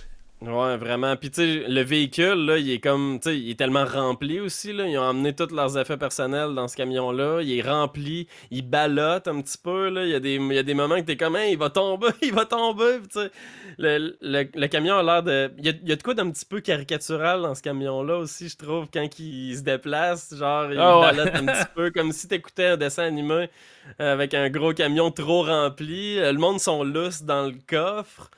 Euh, D'ailleurs, est-ce que c'était légal de voyager lousse dans un coffre? J'ai l'impression que oui, parce qu'il passe des espèces de douanes, puis il y a personne qui se questionne sur le fait qu'il y a comme une famille complète dans le coffre. Ben, les, euh, les euh, ceintures de sécurité sont arrivées après la Deuxième Guerre mondiale. Parce que. Ah, ça, c'est une histoire intéressante. Je vous en parlerai peut-être une autre fois. Il y a un documentaire. C'est quoi? Fog. Fogs, peut-être au pluriel, Fogs of War. Euh, c'est l'histoire d'un personnage. Ben, personnage, c'est un homme qui a vraiment existé. Je pense que c'est McNamara. McTamara. Euh, en gros, euh, lui, c'était quelqu'un qui était très fort en maths, qui faisait des statistiques sur l'efficacité des bombardements américains pendant la Deuxième Guerre mondiale. Puis après ça, il y a eu comme une espèce de carrière chez Ford. Puis lui, il a fait comme des statistiques. T'es comme, ouais, tu sais, me semble que, tu on vend des chars, mais on, voit pas, tu sais, no- notre clientèle fidèle. Puis ils se sont rendus compte qu'il y avait beaucoup de monde qui mourait dans les véhicules parce qu'ils étaient pas assez sécuritaires. Fait que, en quelque sorte, la ceinture de sécurité, ça a été surtout motivé par euh, une statistique euh, qui servait à avoir un meilleur profit pour une entreprise. Eh là là. euh, en tout cas, ce gars-là, il a fini au gouvernement de John F. Kennedy. Il y a, il a vraiment une histoire de vie. euh, c'est peut-être peut-être un peu moins gauchiste pour toi, là, Capot, mais juste pour comme l'histoire de sa vie qui est comme super intéressante, un très bon documentaire. Fait que je fais du mille là-dessus. Fuck of War, vous ai- si vous, vous aimez les documentaires, c'en est un très bon. Mais bref, euh, Mais le- ouais, le c'est véhicule ça, de nos personnages, euh, c'est c'est tout croche. C'est à l'image, un, ben, pas un peu d'eux autres, là, mais dans le sens que. T'sais, Ils ont pas de logis, leur, euh, leur méthode Ah, ben, de ça, transport est tout croche. C'est à l'image de leur struggle, là, c'est difficile, puis c'est difficile euh, de transporter tout ça, c'est difficile de transporter tout ce monde-là, ils sont huit dans un seul char, Euh, même qu- quand ils partent, ils sont 10, mais ils perdent du monde au passage, comme je disais, là, parce que c'est un monde cruel. D'ailleurs, je re- reviens au monde cruel. Euh, en fait, juste pour closer, là, je trouve que euh, spécialement, ça m'a fait penser à Walking Dead. Walking Dead, c'est plus une euh, métaphorique, je dirais. là. C'est plus une illustration du monde dans lequel on vit, euh, puis de la cruauté humaine. Alors que The Grapes of Wrath, c'est plus réel, c'est plus réaliste, là, ce qu'on voit là, à l'écran. Là. Fait que euh, c'est ça, mais c'est super intéressant. J'ai juste cet aspect-là, là, l'aspect cruauté humaine, je la trouve bonne parce que justement, le, ben tu je vais encore avoir l'air d'un gars, euh, d'un, d'un- d'un gauchiste, là, mais ben j'en suis un, là, mais, ah oui! mais je vais encore faire l'espèce de, de morale gauchiste. Le capitalisme fait, faire des choses horribles aux gens, puis ce film-là le, démontre vraiment beaucoup. Moi, je pense que c'est ça qu'il faut retenir là, du film. Il, y a, de quoi qui cloche, puis euh, il, faut, que la population se soulève, puis c'est merveilleux. Puis ça, euh, je suis vraiment bon pour faire des liens là, à soir. Là. Ça, ça m'amène à Henry Fonda. Trouves-tu qu'il était complètement génial dans ce film-là? Euh, je suis comme euh, flabbergasté par ton. euh, comment tu, tu, tu viens de switcher. Euh, oui, il est vraiment solide. Je veux juste dire, ton analogie sur Walking Dead, je la trouve vraiment bonne. Fait que, mis à part les zombies, il y a beaucoup de points parallèles, je trouve, entre ces deux, ces deux mondes-là. Fait que, j'ai, j'ai trouvé que c'était un très bon exemple, effectivement. Merci, merci. Euh, pour Henry Fonda, ça c'est le personnage de, de Tom. Euh, c'est un peu le personnage principal, on peut dire, dans, dans cette famille-là. Puis, euh, ouais, vraiment. Autant au début, il incarne, il a de l'air d'une espèce de bum, puis tu t'attends pas à grand-chose de lui. En tout cas, moi, quand écouté le film, En startant, ouais. Ouais, puis finalement, mais tu sais, c'est quelqu'un qui, qui se sent un peu appelé, là. Il y a une espèce de, de rage en dedans de lui, puis on dirait que finalement, mais il s'est rendu compte que il utilise ce, ce- ce- feu à l'in- à l'intérieur de lui, puis à la fin, il devient vraiment. Ben, il devient pas activiste, mais il s'en va vers euh, un chemin de, de l'activisme parce que. Tu sais, là, je me souviens pas de, du fameux monologue qui, qui fait, là, qui, euh, qui t'a fait. euh, de- qui t'a donné la larme à l'œil, tu disais. Mais, Ouais. euh, tu sais, dans le fond, il dit un peu comme, euh, tu sais, où est-ce qu'il va y avoir de l'injustice, je vais être là. Je vais être là partout où est-ce que les gens sont, tu sais, sont, ils ont pas des bonnes conditions. Je vais être là partout où est-ce que les gens sont, sont exploités. Puis je vais être encore là quand le monde va trouver leur maison, puis ils vont avoir le- leur terre, puis ils vont pouvoir vivre, euh, une vie agréable, bref. Puis ouais, ce moment-là, c'est tellement incarné. Je pense aussi comme la, je veux dire, la réalisation, puis le, le DOP aussi, là, qui, qui reviennent. on- les gros plans de ce film-là Oui. sont malades. Ah, ça vient, ça vient vraiment ajouter, là. euh, j'ai des frissons juste, tu t'en parles, puis j'ai des frissons à repenser à cette scène-là, parce que c'est ça, t'as le gros plan sur Jode qui parle à sa mère pour la dernière fois, puis qui lui dit, genre, tu sais, une espèce de, de speech super engagé, mais tellement beau, là, c'est de la poésie, c'est magnifique, puis c'est tellement bien joué. Henry Fonda, je l'avais juste vu dans euh, Once Upon a Time in the West, puis il joue un pas fin, tu sais. Je pensais, il avait pas joué dans. Attends, j'ai la page à IMDb, là, je triche. Peut-être que vous allez entendre ma souris, mais je parle un peu par Mais c'est ça, j'ai j'ai trouvé ça spécial parce que je connaissais juste Henry Fonda comme étant un méchant dans un film. Fait que de le voir, euh, de le voir en tant que gentil, puis de jouer aussi bien un personnage aussi émotif. Puis je dis pas que, tu sais, dans Upon a Time the West, il est quand même, même s'il est pas fin, il est euh, émotif quand même. Il joue vraiment bien, mais dans ce film-là, dans euh, Grips of Wrath, je trouve tellement qu'il joue trop bien, là. C'est incroyable. C'est genre une performance. Pour vrai, en tout cas, à date de- des films que j'ai vus de cette époque-là, là, puis je parle de 50, de, des années 50 et moins, c'est la meilleure performance que j'ai jamais vue. Quand même. Un gros take, mais. euh, C'est euh, très, très, très crédible comme take. Moi, je veux dire, il y a peut-être un autre film que tu l'as tu l'as remarqué. Moi, sa face, ça me disait de quoi, mais j'arrivais pas à le replacer. Là. Tu viens de parler de d'un autre film. Moi, ce que lui, j'ai vu, là, c'est 12 Angry Men. Ah, ok, oui, c'est vrai, c'est vrai. C'est lui aussi. Fait que. Il jouait le, le gars rationnel là, dans, dans la salle. Ouais, le. le... Je vous avais probable si vous avez vu des cours de philosophie au cégep ça se peut que vous avez vu ce film là parce que Ouais, sans doute. en tout cas moi dans mon cas c'était comme le, le film philosophique à l'os Ben, on, a parlé, on, a, on, a, on a parlé d'un film de Sidney Lumet récemment, là, puis... ouais qui était euh... Dog Day Afternoon ça se peut-tu? Ouais, c'est ça. Fait que, tu sais, c'est Lumet qui a fait 12 Angry Men, puis 12 Angry Men, c'est le film le plus connu de Sidney Lumet. Euh, allez le voir. Pour vrai, moi, c'est un film que j'ai vraiment adoré. C'est un vieux film. Je pense que ça aussi, c'est une bonne porte d'entrée euh, pour les films. Bon, je pense pas que c'est avant les années 50, là. C'est un film des années 70, je crois. euh...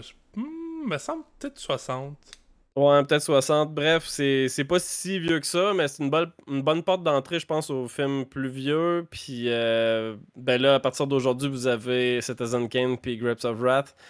Mais euh, fortement recommandé. Puis effectivement, Henry Fonda, dans ce film-là aussi, était super bon. C'est vrai, c'est le genre de personnage... euh, c'est ça, comme je dis, le personnage rationnel qui, euh, qui fait comme... sans spoiler... il s'oppose à tout le monde finalement. Là. Tout le monde est comme. Tout le monde est d'accord pour, pour apporter un jugement négatif à une personne donnée. Puis lui, il s'oppose à tout ça. Puis ça fait que tout le monde doit se remettre en question. C'est ça qui est intéressant. Bref, hors contexte, vous devez rien comprendre, là, mais écoutez le film. Ça vaut la peine. Ouais, puis c'est- ouais, c'est vrai, c'est quasiment un cours de philosophie en soi, écouter ce Mm. film-là en plus. là. fait que euh, c'est pas euh, c'est pas une joke là quand on, on parle de cours de philo avec toi Angry Man. là. Il, y a, il y a un très co- il y a un côté très euh, C'est même, même pas un- comme deuxième degré. C'est juste. euh, c'est un très bon film. L'in- L'intrigue en soi est intéressante aussi. Puis je pense que. tu sais, c'est- Je sais pas d'autres exemples d'un film comme 12 Angry Men qui. Comme, tu sais, tu, tu, tu, suis le cheminement intellectuel du personnage. Ouais. Il me semble que j'en ai Ouais, pas d'autres qui viennent en tête. Gros développement de personnage aussi. Puis euh, bon, je fais encore un lien, là, ça va nous ramener à Grips of Wrath. Euh, des films qui ont un gros développement de personnage, Grips of Wrath. Euh, je parlais de personnages attachants, mais c'est aussi des personnages complexes qui tout le long du film évoluent. C'est ça qui fait qu'ils sont bons puis qu'ils sont bien écrits. Puis Jode est le meilleur exemple. C'est un personnage qui commence comme étant un bum, comme tu le disais, puis qui finit comme étant une personne engagée qui veut aider les gens. Là. Mhm. Fait que, euh, tu sais, c'est- c'est fou de voir l'évolution des personnages dans ce film-là. là. C'est vraiment complexe. Ah, puis euh, peut-être qu'après ça, je pense qu'on on- on pourrait passer aux notes, mais Ouais, je tu parlais de, des personnages. Moi, je trouve que euh, la mère de famille aussi. euh, j'ai aimé le, le, le, le monologue, dire le speech, le monologue que tu as parlé, mais celui de la mère à la fin aussi, là, je trouvais euh, peut-être un peu moins frappant comme discours, mais dans le fond, elle dit Hey, ben, tu sais, j'aurais plus jamais peur de ma vie.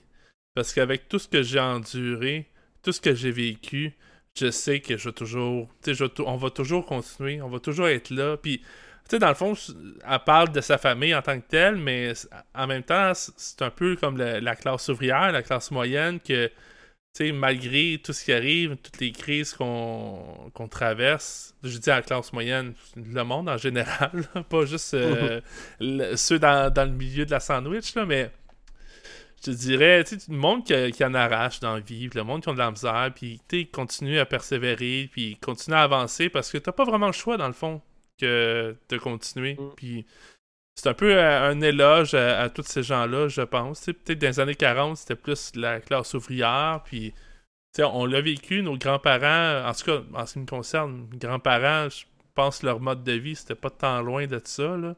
Ça n'a jamais été... euh, la, la grande richesse ou quoi que ce soit. Puis, je sais pas, je trouve qu'il y a quelque chose de très humain là-dedans. Puis ça vient, ça vient chercher euh, quelque chose en dedans de nous tous, là, qu'on est juste Ouais. euh, des, euh, de passage dans ce monde, puis on essaie juste de survivre et, et d'avancer malgré tout. Mm. Fait que, Je pense que ce qui est. Puis juste avant de passer aux notes, je pense que ce qui a eu aussi beaucoup d'impact sur moi, c'est. Les personnages sont pas juste complexes en soi, ils sont complexes avec les autres personnages qui les entourent. Puis la relation de Jode avec sa mère, euh, tu y crois. mhm. Sincèrement, tu y crois vraiment fort. Je pense juste à la scène où il danse avec elle. là. Hey, ma, viens danser avec moi. Puis là, il chante une tonne. Puis tout. C'est tellement cute. Ils sont heureux. Puis tout. Puis pas longtemps après, en fait, c'est dans la nuit qui suit. Euh, il est obligé de s'en aller. Puis c'est un moment extrêmement triste. là, parce que tu sais qu'ils sont proches. Tu sais qu'ils s'aiment énormément. Puis ils sont obligés de, de se séparer. C'est incroyable. là. Je trouve que l'impact, puis ça, ajoute ça au, euh, ajoute le speech hyper poétique puis hyper euh, frappant à tout ça puis t'as as une scène extrêmement émouvante moi j'ai versé une larme puis je pense que que François nous a avoué aussi dans un message que, que c'est un film qui l'avait fait pleurer fait que Ouais, c'est euh, c'est le genre de film qui portée dramatique émotive là, de, de l'enfer là. Fait que bref, on va tomber à nos notes. Si vous l'avez pas encore, si on vous a pas encore convaincu d'aller écouter ce film-là, d'aller regarder. Là, j'essaie de j'essaie de corriger le problème. Vous arrêtez de dire écoutez, c'est le film que vous regardez parce qu'on Mais il y a de regarde quoi- des films. il y a de quoi puis là c'est plate que François soit pas là pour qu'on puisse en débattre mais il y a de quoi là, quand t'écoutes un film c'est audiovisuel. En tout cas généralement là t'écoutes pas il y a des films muets ça existe là mais c'est audiovisuel. Fait que tu écoutes et tu regardes. Tu fais pas juste regarder. C'est aussi faux de dire que tu regardes seulement un film là. tu le regardes puis tu l'écoutes. Fait qu'on choisit. Tu regardes ou tu Ouais. écoutes? Les deux marchent Ouais, ça dépend. Si vous êtes plus euh, DOP, regardez. puis c'est- ça non, fait que, ouais, on salue euh, François au passage, puis euh, on a très hâte d'avoir euh, d'autres intéressantes conversations avec euh, pour le de cinéma en général, pas juste sur des films qu'on aime. Là. Fait que là-dessus, sur ce magnifique film qu'on a écouté, qu'on a aimé, C'est quoi ta note, Capot? 4.5 sur 5. Puis, sincèrement, très proche d'un 5 sur 5. Il, pourrait peut-être l'atteindre avec une deuxième écoute, j'imagine. Parce que c'est ça, ma première écoute, j'ai vraiment de la misère à lui trouver des points faibles. Il y a les petites imperfections, comme j'ai dit, euh, le son avec du reverb. Euh, le film prend quand même un moment à starter. On est un petit peu dans.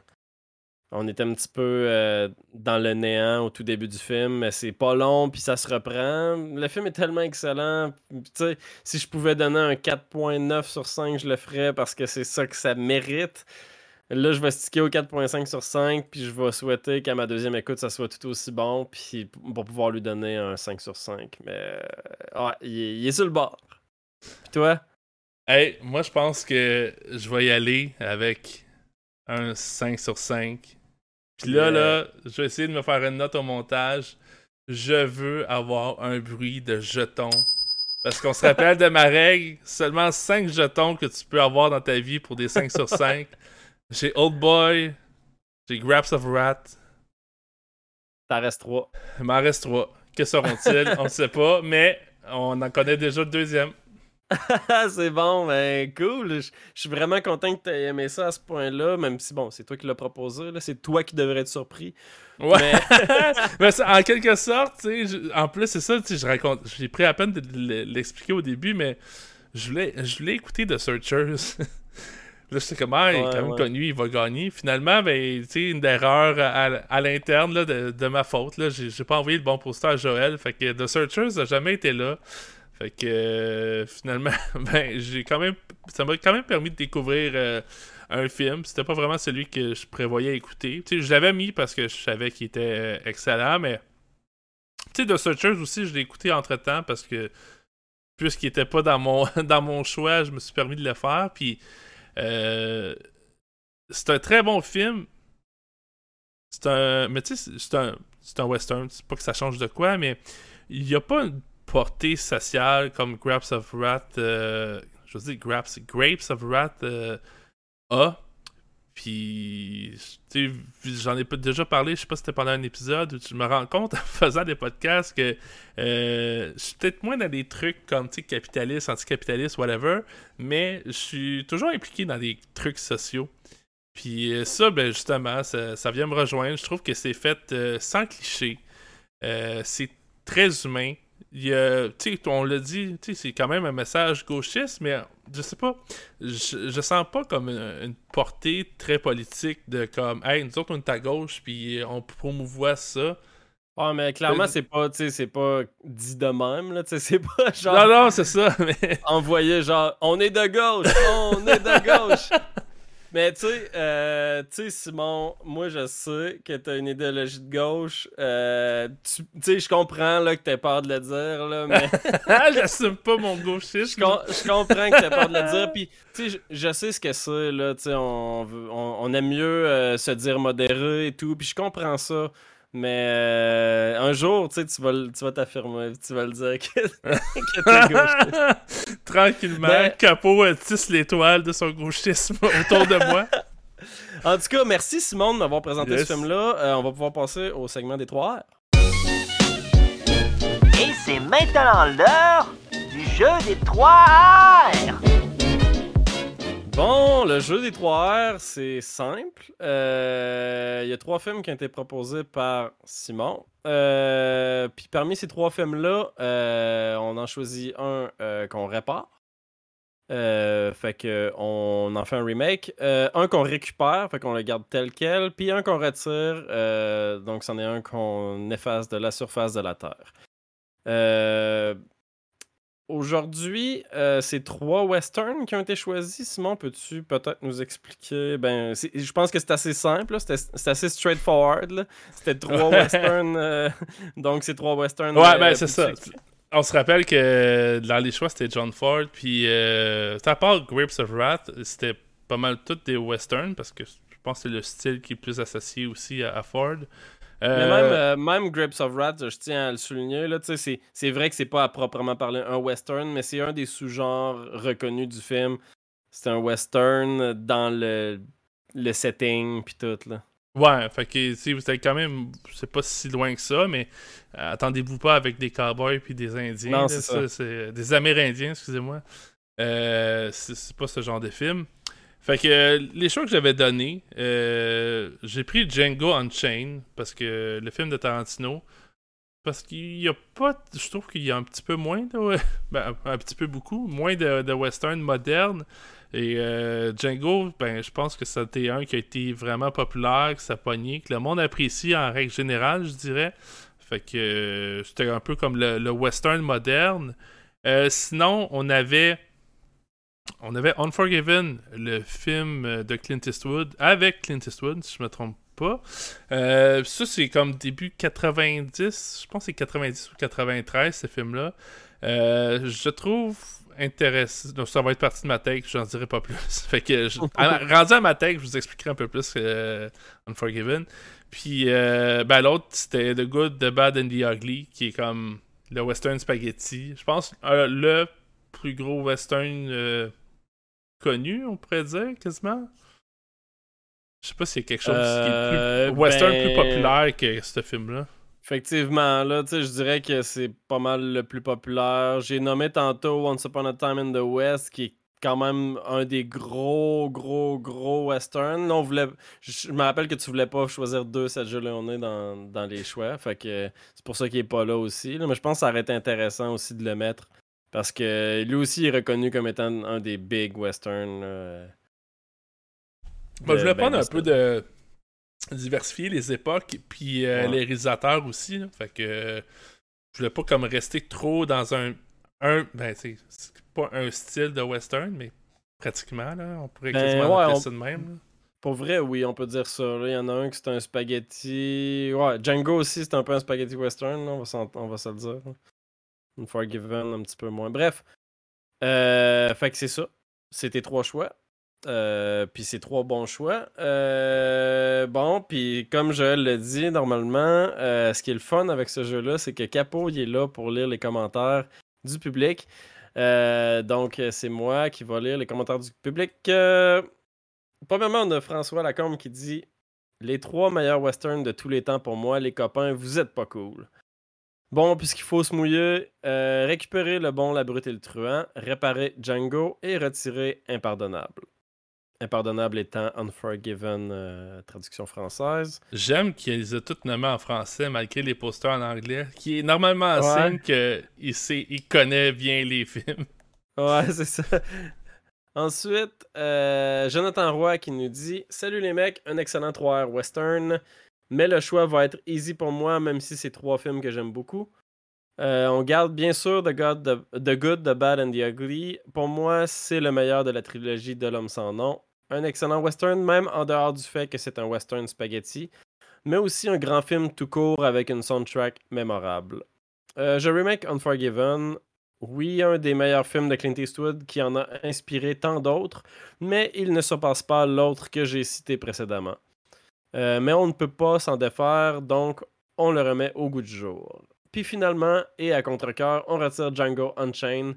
Oui, une performance extraordinaire de Christoph Waltz et de DiCaprio, mais c'est pas mal ça pour le reste. C'est un western plutôt classique avec juste beaucoup trop d'hémoglobine, mais pas un des films les plus marquants de Tarantino, puis pas à la cheville des deux autres. Voilà, ciao les mecs. Ciao Joe, c'est une bonne take quand même. euh, suis pas d'accord, mais c'est une bonne take. Mick, Mick Mo qui dit euh, Remake Unforgiven, j'adore, mais moins influent que celui que je garde, soit The Good, The Bad and The Ugly. C'est vrai que c'est un film quand même influent. Euh, je retire Django parce que c'est juste Inglourious Bastards en moins bon. Ben, c'est vrai. C'est vrai. mais, en tout cas, oui, c'est vrai, mais je suis pas prêt à dire que c'est Inglourious Bastards. là. Je pense que c'est poussé un petit peu. Mecmo, on s'en reparlera. Euh, donc, c'est à notre tour de jouer au 3R. Euh, Simon, je vais te laisser commencer parce que je commence depuis le début de l'épisode. c'est bon. C'est euh, c'est vrai. Fait que euh, je me lance. Le film que je retire, c'est Django. Puis je vous ai parlé que j'ai écouté The Searchers. Évidemment, euh, ces trois films-là sont plus ou moins directement influencés par le cinéma de John Ford. Et euh, Django en soi, c'est très semblable à The Searchers. La prémisse de Searchers, c'est un espèce de vieux cowboy un peu euh, pas trop sympathique, là, incarné par John Wayne, qui essaie de retrouver sa fille, pas sa fille, sa nièce qui a été enlevée par des espèces d'Amérindiens qui avaient attaqué la ferme de son, de son frère, ou peu importe. Fait que Django, c'est quand même très proche. Puis visuellement aussi, il y a beaucoup de trucs qui se rapprochent, je trouve, de, de ce film-là. Fait que je trouve que dans, dans les trois, c'est celui qui a le moins de. Pas d'originalité, mais je trouve que il y a quelque chose dans les deux autres que je trouve un peu plus. Euh, une take un peu plus personnelle que, que Django. Unforgiven, c'est celui que je garde. Là, je sais qu'il y a tout le monde qui fait. hot take! Mais Unforgiven, je trouve que c'est vraiment un statement de Clint Eastwood, non seulement sur le western en général, mais sur sa propre carrière. Fait que quand tu écoutes le film avec cette perspective-là, je trouve ça vraiment intéressant. Parce que son personnage, c'est un ancien. Euh, tu sais, ça pourrait être comme la suite de The Good, The Bad and The Ugly, quasiment, j'imagine. Que, tu sais, c'est un ancien euh, cowboy qui s'est recyclé. il vit sur une petite ferme. Puis c'est vraiment. C'est même pas un bon fermier. Il est même pas capable de s'occuper de ses animaux. Fait que, euh, il y a quelqu'un qui vient y proposer, là, il y a, comme une espèce de, une tête mise à prix, puis euh, quelqu'un qui vient lui proposer de partager la somme en allant euh, tuer la fameuse personne. Fait qu'il décide de, s'embarquer dans l'aventure, puis, tu sais, il arrive pour commencer son, périple, puis il a de la misère à embarquer sur son cheval. c'est un peu comme, tu sais, le héros vieillissant, puis c'est à l'image un peu de Clint Eastwood, de, sa carrière à ce moment-là, mais aussi du, genre qu'il a fait connaître, qui, le, qui était le western. Fait que euh, je trouve ça je, trouve ça bien de le laisser comme ça, parce que c'est un, statement plus loin que juste une histoire de, cowboy ou de western, peu importe. Puis The Good and the Bad and the Ugly, euh, j'ai pas tant de bonnes raisons de le faire un remake, mais je sais juste que le bon, la brute et le truand, je pense que ça peut être fait à une autre sauce. Peut-être qu'en dehors du western, ou peut-être un, film néo-noir, thriller, policier, whatever. Fait que je pense qu'il y a quelque chose à faire différemment. Pas qu'il est pas assez bon pour être resté tel quel, mais c'est juste que je pense qu'il y a quelque chose à faire, peut-être original avec euh, cette prémisse-là, puis je serais curieux de voir ça. Intéressant, je suis, quand même, euh, je suis quand même étonné de voir combien les gens aiment Unforgiven. Je sais pas, surpris parce que c'est pas le film des trois qui est reconnu comme étant le plus. Euh, en tout cas, que les meilleurs ratings et tout. Là. Fait que c'est spécial, mais tout le monde l'a gardé finalement. Sauf moi. Euh, donc, moi, je repars The Good, The Bad and The Ugly. Euh, j'ai adoré ce film-là. Évidemment, c'est un gros classique. Par contre, je trouve peut-être un petit peu trop long. Je trouve qu'il y a des scènes qui s'éternisent. Fait que pour cette raison-là, moi, je vais le raccourcir un petit peu. On garde un chef-d'œuvre, mais euh, on, le baisse au lieu de. C'est quoi, c'est 3 heures ce film-là? Ah, je sais pas, il est vraiment long. C'est ça. Fait qu'on le descend sais, peut-être 2 heures et demie. Juste enlever 30 minutes, ça réglerait tout, j'ai l'impression. Ensuite, je récupère Django Unchained. Euh, comme Mick le disait, c'est encore dans l'ère de Inglourious Bastards. Puis moi, ben, c'est mon film préféré, c'est mon top one. Fait que euh, je vais juste. Euh, si je vais juste nostalgiquement, ben, je pense que je me rappelle avoir eu des frissons d'épicness complètement fou quand je suis allé le voir au cinéma. ça, puis l'acting de tous les gros acteurs de ce film-là, ils sont vraiment tous à leur meilleur. Là, pense à Jamie Foxx, pense à DiCaprio. C'est vraiment parmi leurs meilleures performances, à mon avis, là, à. Là. Euh, DiCaprio, moi, je le trouve insane dans ce film-là. Je ne l'ai jamais vu aussi bon. Fait que euh, c'est ça. Pour ça, Django Unchained, moi, c'est un film qui m'a beaucoup marqué. Euh, je comprends peut-être la take de des gens, je sais pas, qui l'auraient pas vu au cinéma ou de quoi de genre. Moi, quand j'étais allé, je capotais. Genre, dès la première scène, j'étais comme. C'était mon premier Tarantino au cinéma aussi. Là, fait qu'il faut comprendre ça. Ensuite, je retire Unforgiven. pour moi, je vais dire Ah, juste pour moi parce que tout là, est je sais légitime. que je sais que. Pour moi, c'est un film qui porte mal son nom parce que même si je l'ai bien aimé, je l'ai complètement oublié. Et voilà, fait que euh, c'est ce qui fait le tour du 3R, c'est aussi ce qui fait le tour de l'épisode d'aujourd'hui. Yes. Euh, T'as-tu euh, ben merci Simon. Euh, Merci, euh, merci à toi d'avoir euh, embarqué avec moi dans ce périple de John Ford. J'espère que. Je pense que j'ai réussi à te. T'inspirer à une autre écoute, de découvrir la filmographie de John Ford. Puis s'il y a tout le monde qui ont- se sont rendus jusqu'ici dans l'épisode, j'espère aussi à vous que vous avez envie de découvrir son cinéma. Si c'est pas déjà fait, puis si c'est déjà fait, de, de- de le réécouter. Puis euh, partagez-le, faites découvrir des, des vieux films, des bons films qu'on mérite de voir. Fait que, euh, sur ce, hey, le mot de la fin, aussi j'en ai un. Ah ouais, ok, go, vas-y. À le capitalisme.